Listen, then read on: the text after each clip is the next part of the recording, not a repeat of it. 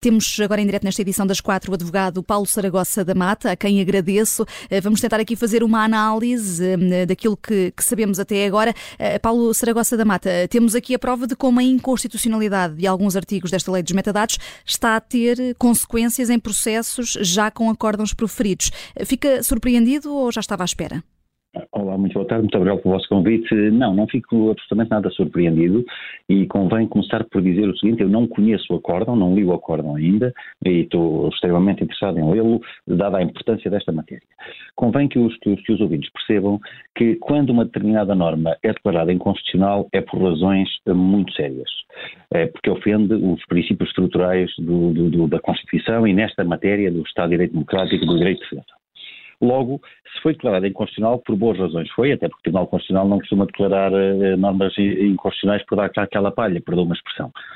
Ora, a partir do momento em que estamos a falar de matéria probatória, do que, é que são meios de prova admissíveis, é óbvio que uh, qualquer declaração de inconstitucionalidade impõe que aquela norma não possa servir de base legitimadora para a recolha de meios de prova que levem a uma condenação é porque se considera que a prova viola aqueles princípios mais fundamentais hum, de, em que deve assentar um Estado de Direito Democrático e a, e a polícia, diria, a educação do próprio processo penal.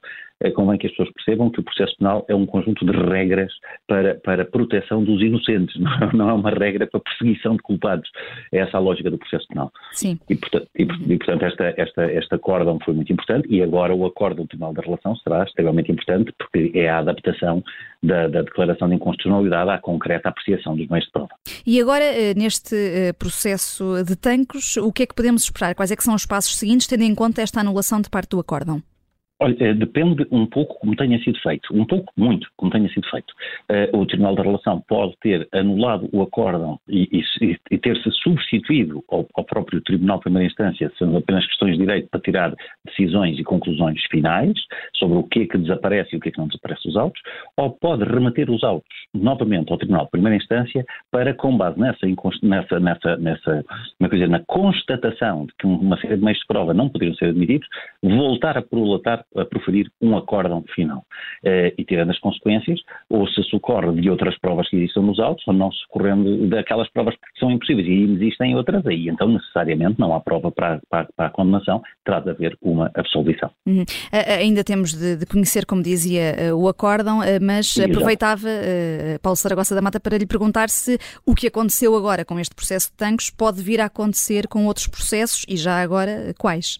Não, pode, em qualquer processo em que tenha sido utilizados meios de prova desta natureza, repare, a lei dos metadados eh, que foi declarada inconstitucional, eh, refere-se a uma série de material probatório possível e distinto, georreferenciações, eh, certo tipo de, de controle de, de, de, prova eletrónica, etc. E, portanto, podemos imaginar que vários outros processos que contenham a prova recolhida ao abrigo desta, desta lei possam vir a ser afetados. Também podemos falar, e estaremos com certeza a falar, de muito mais casos que ainda estejam em investigação do que casos que estejam já julgados e condenados.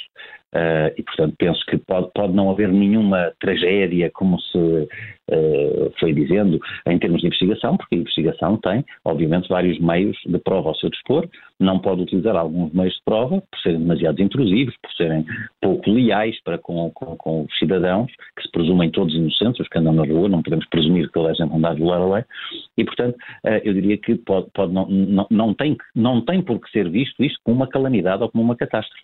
é apenas um, um tipo de provas que não pode ser utilizado, pelo menos daquela maneira. Também podemos encontrar depois, uh, no espírito do legislador, uma vontade de, cumprindo os ditames do Tribunal Constitucional, reformular a norma, as leis dos metadados.